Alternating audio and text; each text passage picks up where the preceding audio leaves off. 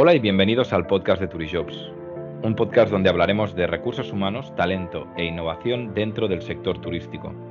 Soy Xavi Corbez, CRO de Turijobs, y hoy tenemos como invitado a Nacho Julia. Nacho es consultor de transformación cultural. Bienvenido, Nacho. Hola, muchísimas gracias por invitarme. Oye, hoy nos espera un podcast para mí muy chulo, porque una de las cosas más importantes para mí, y lo he mencionado en varios podcasts, es la cultura organizacional, ¿no? La cultura de una empresa y una de las cosas más, más sólidas, ¿no? Y donde tiene que nacer prácticamente todo. Pero antes que nada, siempre empezamos por la misma pregunta, y es que eh, nuestro invitado nos explica un poco su historia. Así que, Nacho, tú mismo. Bueno, eh, a ver, mi historia es, es, de vocación tardía, ¿eh? es decir, yo soy economista, estudié ADE, eh, y entonces, eh, un buen día, pues me puse a hacer prácticas, porque tenía, yo todavía de la época de la mili, y entonces un día antes de ir a la mili, que me tocaba los seis meses anteriores, eh, empecé una consultoría a hacer prácticas, y me dijeron, oye, ¿tú, ¿tú qué quieres hacer? ¿no? Y yo como era muy maduro profesionalmente en aquella época, pues llegué a decir, oye, pues lo que, lo que vosotros me digáis.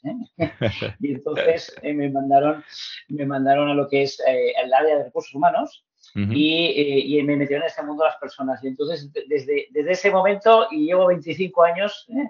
lo que es siguiendo el mundo de las personas. Y es un mundo apasionante, porque además eh, no, hay, no hay reglas mágicas ni, ciencia exacta. Y bueno, pues cada día se aprende algo. O sea, es decir, pero esta es mi historia. Entonces, yo he estado pues 25 años haciendo consultoría y he trabajado, evidentemente, para el sector turístico y también para, yo creo que he trabajado para todos los sectores. O sea, he hecho eh, banca, he hecho de industria farmacéutica, he hecho industrial, eh, un poco. Y los problemas son los mismos iguales en todos los lados. ¿eh?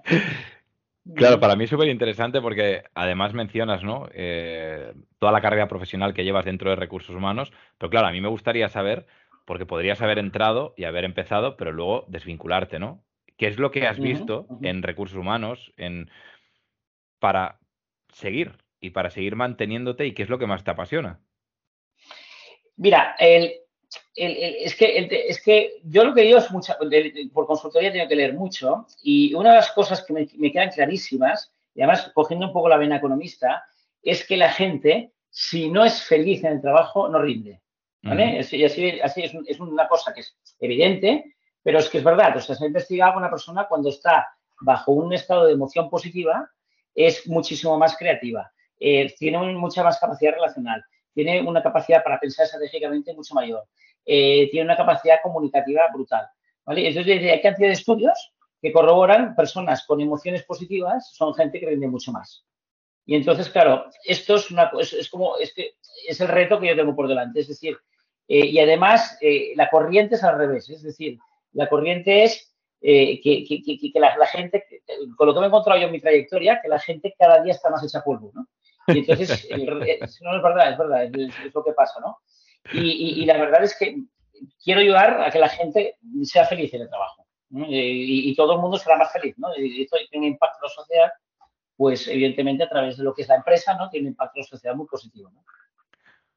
Hombre, la verdad es que si nos pudieses dar un poco de esa receta, para mí sería súper importante. Entonces, ¿puedes contarnos alguna experiencia de estos últimos años, ¿no? Que, hayas conseguido, pues justo lo que mencionabas, ¿no? El poder hacer que, esas personas sean un poco más felices en su día a día.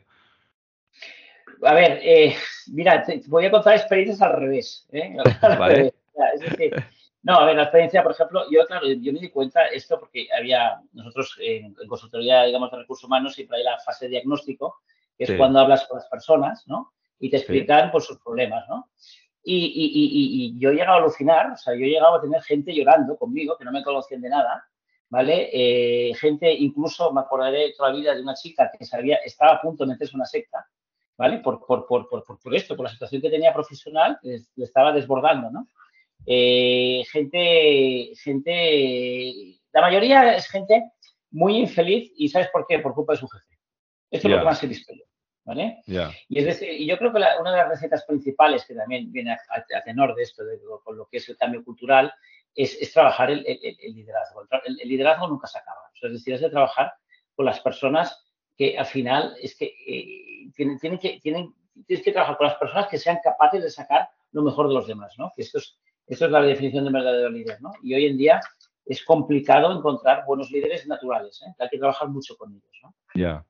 Yo creo que te diría que la, receta, o sea, la receta hay muchas, ¿no? Es decir, uno trabaja con liderazgo, otro trabajar también mucho con el sistema, los sistemas de gestión de recursos humanos también, ¿vale? Es decir, tú, puedes hacer como organización ¿eh? facilitar esa felicidad a las compañías. De hecho, de hecho, tengo algún ya cliente que el departamento de recursos humanos se llama departamento de felicidad. Bueno.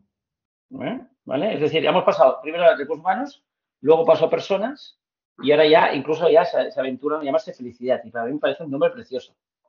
Como decir, vamos a preocupar, no vamos a procurar la felicidad de las personas que trabajan con nosotros. Para mí es, brutal el concepto.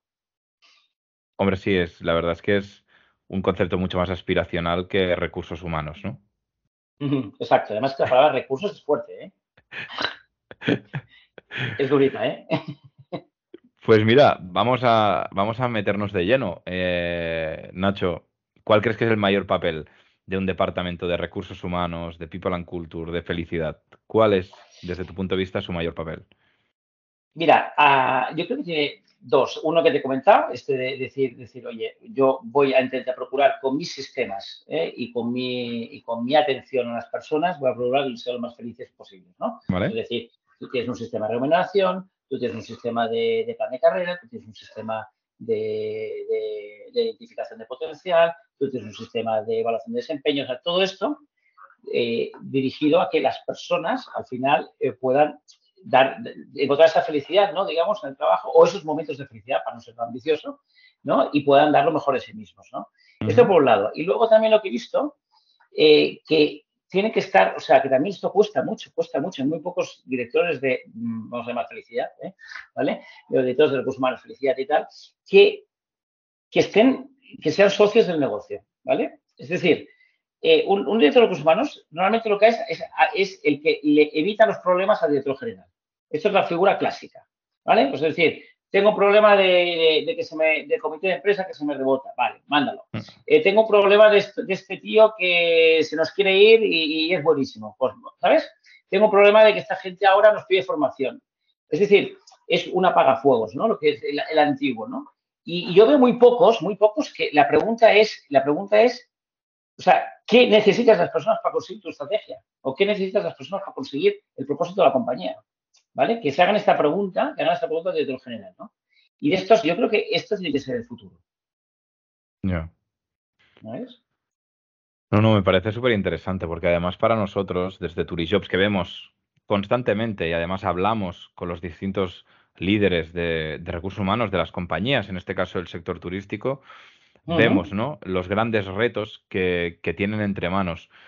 Y también justo lo que mencionabas, ¿no? Esos líderes, la palabra líder dentro de recursos humanos. ¿Cómo crees que debe ser ese líder en recursos humanos, Nacho?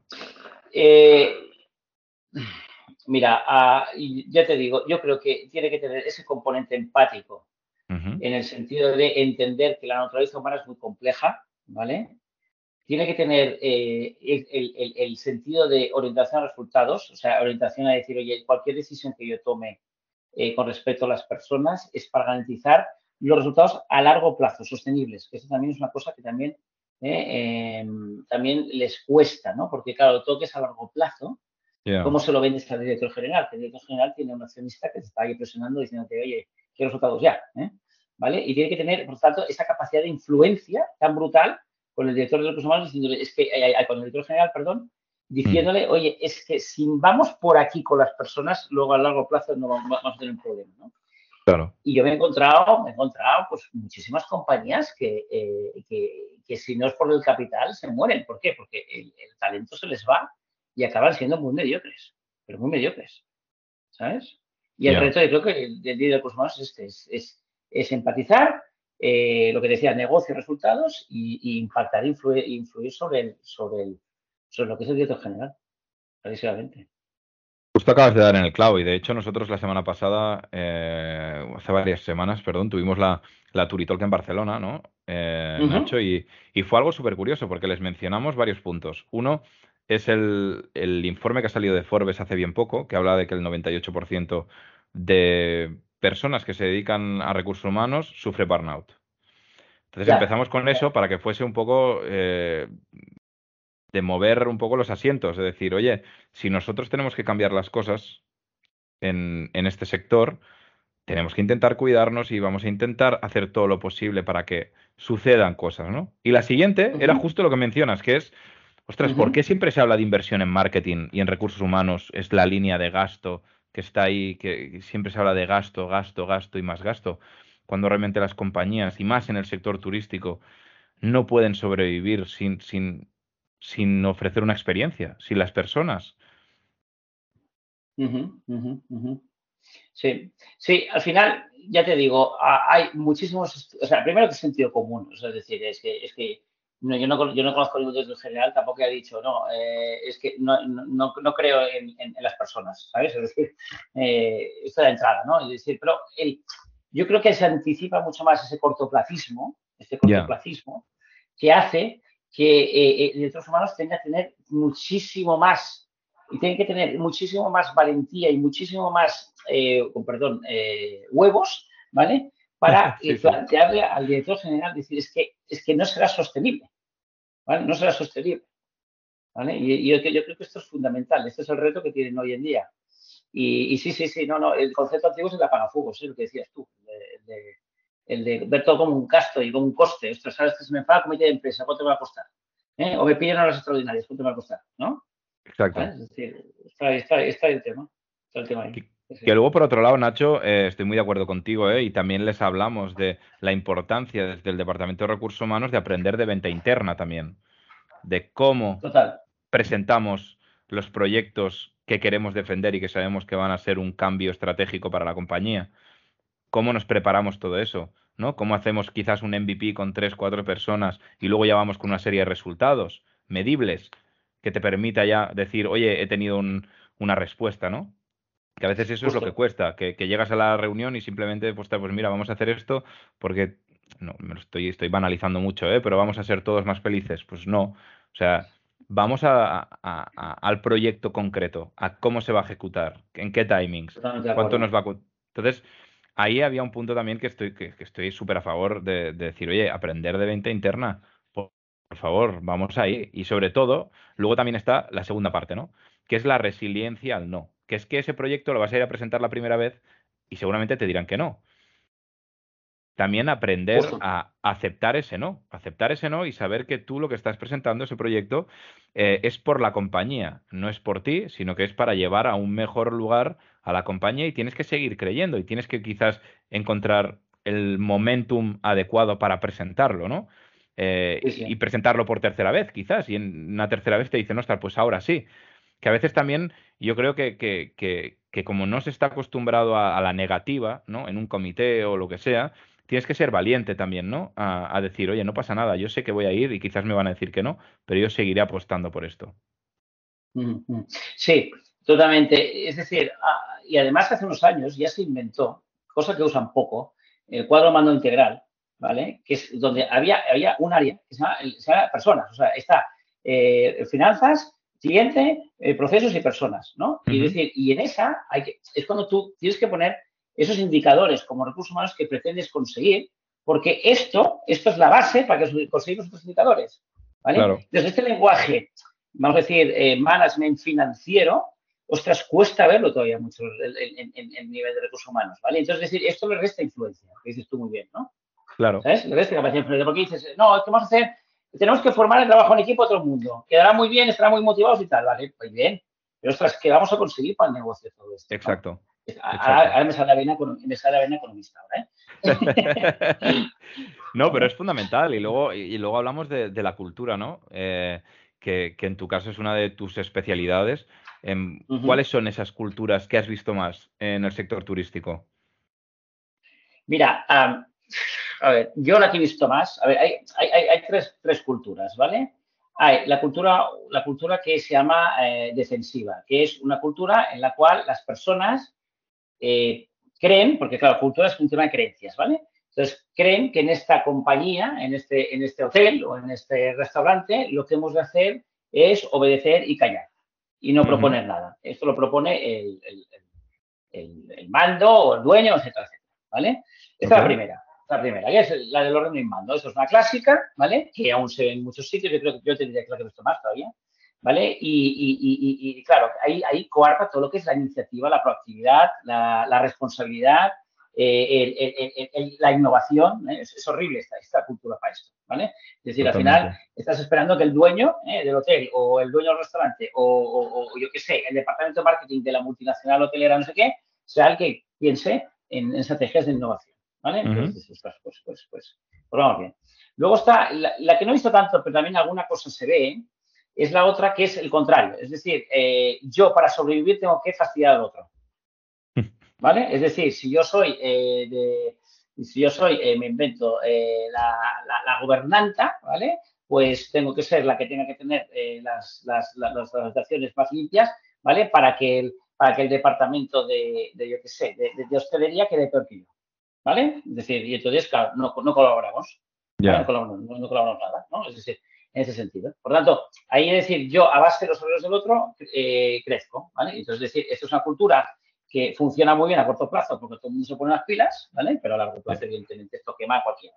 ¿eh? Esta lo he, visto, lo he visto menos, ¿vale? Y en alguna vez, que es la, es la que a mí me gusta, ¿vale? Que es la cultura que se ha investigado, que es la que funciona, que es todo el mundo tiene afán de logro y de crecimiento personal, pero a base de colaborar con los demás. ¿vale? Que es lo que llama la cultura constructiva. Súper importante. Es decir, ostras, yo necesito a los demás para crecer, necesito a los demás para conseguir los objetivos. Y además, me baso en el respeto a los demás. ¿Vale? Es decir, es un equilibrio que también es muy difícil encontrar, que es la orientación a resultados y la orientación a personas. Es decir, porque claro, si te orientas a personas, entonces te vuelves blando. Si te vuelves a los resultados, te vuelves demasiado terminator, ¿no? ¿Vale? Y entonces, decir, y esta es la que me, me encantaría que, que fueran, que, que, fueran todo, el sector, ¿no? Pues es decir, y, no, no, no, la he visto mucho, ¿eh? La verdad es que cuesta porque es una, es, es, está más idealizada que, real, esta cultura. ¿eh? Nos quedamos con esa cultura constructiva. O sea, para mí es fundamental y es algo que, que pienso también que desde Turijobs intentamos transmitir a, las distintas compañías cuando hacemos eventos, eh, etcétera, etcétera, poder compartirlo, ¿no? Que, al final para nosotros es fundamental también poder dar esos insights, como en este caso los consejos que estás dando tú, que para mí es importantísimo, para poder ayudar a esos líderes de recursos humanos que a veces están en, esa burbuja, ¿no? Pues poder darles algún consejo que les ayude en su día a día. Y luego está el futuro. Eh, no me voy a ir muy lejos porque parece que todas las noticias pues, em, son catastróficas eh, y yo soy bastante, por no decir muy optimista. Pero, ¿cuál desde tu punto de vista eh, crees que será el mayor desafío para el sector turístico en los próximos años o meses? Eh, mira, yo creo que así a corto plazo parece que va a ser la guerra por el talento, que le digo yo, ¿no? Porque en el sentido de, en el sentido de que ahora es un sector que está de modé, ¿eh? porque es decir, que ahora ya la gente no quiere venir a trabajar aquí porque ha encontrado. Eh, también, claro, las nuevas generaciones también pesan mucho, ¿no? Porque es una, es, las nuevas generaciones tienen una mentalidad mucho más de, de carpe diem, eh, de, oye, yo quiero disfrutar ¿eh? y, los fines de semana, pues trabajando no disfruto, ¿no? ¿Vale? Pero en ese sentido, en ese sentido, bueno, es totalmente legítimo, yo no, no, no critico ni, mucho menos, ¿no? Pero quiero decirte que ahora es, un, es un sector pues de modé y por tanto ahora tendremos, tendremos, que, tenemos que competir para, para, adquirir a las personas y además a las buenas encima, ¿eh? a las buenas, ¿no? Y, y, eso al final, hombre, yo creo que a, corto plazo eh, lo que yo, la tendencia yo creo que va a ser, se va a tener que aumentar el, nivel, el coste laboral, ¿no? Porque para atraer al talento cuando hay mucha cuando hay muy poca, eh, cuando hay mucha oferta, para atraer necesitas lo que es subir, subir los salarios, ¿no? Y eso, evidentemente, eh, esto o repercute en márgenes o, o, suben precios para, para, lo que es el consumidor, el, cliente. Mm, no sé, mm, aquí depende de, al final de si hay un exceso de oferta, un exceso de demanda de, de lo que es eh, eh, de, lo que es desde el punto de vista del, cliente, ¿vale? si subirán los precios o bajarán los márgenes. Eso, nos lo dirá un poquito. Estoy de acuerdo y además aquí viene un reto muy importante que has mencionado, que es esa guerra por el talento, todo lo que estamos viendo estos últimos meses, ¿no? Este es, que ha sido noticiable, la falta de, de, personas para poder trabajar en nuestra industria, ¿no? El cambio del mercado laboral, que nosotros hemos realizado un informe ahora de cómo el mercado laboral ha pasado de ser company driven en 2019-2020, que las empresas publicaron una oferta y tenían 200 candidatos inscritos, por lo tanto su estrategia en muchos casos se limitaba única y exclusivamente en poner una oferta en Turijobs, ¿vale? Y como hoy eso ya no sirve, ¿no? En un, en un mercado laboral que se ha vuelto candidate driven, que es el candidato el que escoge, eh, donde hay una tensión brutal en el mercado, donde ha habido mucha fuga de talento, ahora mismo no sirve solo poner la oferta en Turijobs, hay que crear estrategias muy potentes. En la semana pasada, hace dos semanas, hablamos de temas de inbound, inbound recruiting, ¿no? Súper importante, cómo hacer atractiva tu, tu, marca, ¿no? Sí, sí, esto, esto sí, sí, sé que lo hacéis vosotros, esto sí es verdad. Sí, sí, sí. O sea, es la marca del empleador, ¿no? Es decir, claro. eso es fundamental, ¿no? sí, sí. Exacto, y que ahí está uno de los grandes retos, eh, que es esa cómo atraer, cómo atraer, cómo ser eh, atractiva para los nuevos candidatos, como decías tú, las nuevas generaciones, ¿no? Y luego está el, el, qué hacemos, ¿no? Porque tú seguro que has visto y has entrevistado y has hablado con muchísima gente, ¿no? ¿Cómo crees que es o qué has visto en los candidatos que, que realmente encajan, ¿no? En nuestro sector, eh, ¿qué tres cualidades crees o qué has visto? Sí, a ver, yo te diría que, como te he dicho antes, a principio de todo, yo creo que el candidato ideal eh, vale para todos lados igual. ¿eh? es decir, es decir o sea, yo adoro a la gente, fíjate, yo con inteligencia emocional. O sea, es decir, eh, ese, ve otra historia. Y además, más en estas generaciones, lo que estoy viendo yo, eh, que eh, esa actitud proactiva, esa capacidad relacional, esa, esa, esa, eso, eso, esa capacidad para superar la frustración, ¿no? Los obstáculos, lo decías tú, la resiliencia. Todo eso, hoy es muy difícil verlo en las nuevas generaciones. Esto. Tienen otras virtudes, ¿eh? evidentemente, ¿vale? Porque ya, podía decirte también virtudes, pero ahora, pero el problema, o sea, es decir, pero el problema ahora, claro, es que tú necesitas gente que esté apasionada con, con, su trabajo y con, y con, la empresa a la que está perteneciendo, ¿vale?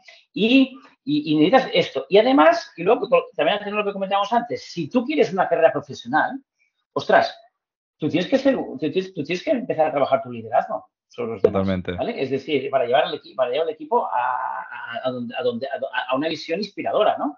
¿Vale? Es decir, tú tienes que ser capaz de, de, de apasionar a tu gente, ¿vale? Y de decir, ostras, y de cuando vayan mal las cosas, saber transformar esas cosas negativas en oportunidades, que esto parece muy bonito, pero esto es clave de la inteligencia emocional. Es decir, la inteligencia emocional es cómo te levantas tú cuando tienes emociones negativas, ¿vale? Es decir, todo esto de aquí, ¿no?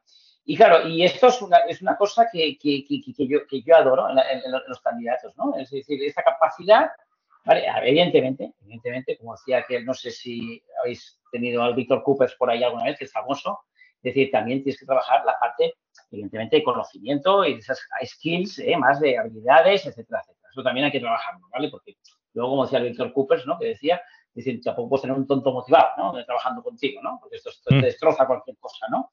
¿Vale? Pero sí que es cierto ¿eh? que has de ser capaz de, tener esta, esta, esta, actitud, ¿no? Esta actitud de, apasionarte con lo que haces, ¿no? Y, y, y, esto se tiene que ver en la entrevista. En la entrevista, evidentemente, eh, chequeas la experiencia, chequeas los conocimientos y eso tiene que estar y tienes que cumplir la condición necesaria, pero la suficiente es la otra. La suficiente es eh, la inteligencia emocional que te comentaba. Pues Nacho, me quedaría con tres cosas de este podcast que me han gustado mucho, que es la cultura constructiva, que es el potenciar esa inteligencia emocional, ¿no?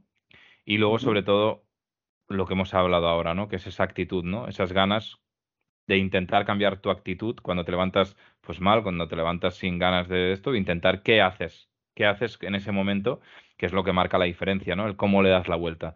A veces necesitamos una serie de herramientas que, que para eso en muchos casos pues eh, nos pueden ayudar, nos pueden ayudar si lo compartes a veces dentro de la empresa o algún compañero o, otras personas y que, y que, hay que ponerlo en marcha, porque realmente, como has dicho tú al inicio, las personas felices son mucho más resolutivas, son mucho más rentables. Más rentables. Desde, la vena, desde, la vena, desde la vena eh, economista son más rentables, sí señor. Así que, oye, Nacho, muchísimas gracias por esta media hora. Perfecto. Pues oye, os agradezco muchísimo a vosotros. ¿eh? Y, bueno, pues espero, ¿eh? espero volver a, volver a colaborar con vosotros cuando queráis. ¿eh? Seguro que sí. Eh, y a los que nos estáis escuchando, no olvidéis suscribiros al podcast de Turishops, el primer podcast de recursos humanos del sector turístico en España, y compártelo si te ha gustado. Muchísimas gracias, nos vemos la semana que viene y recuerda, people make the difference.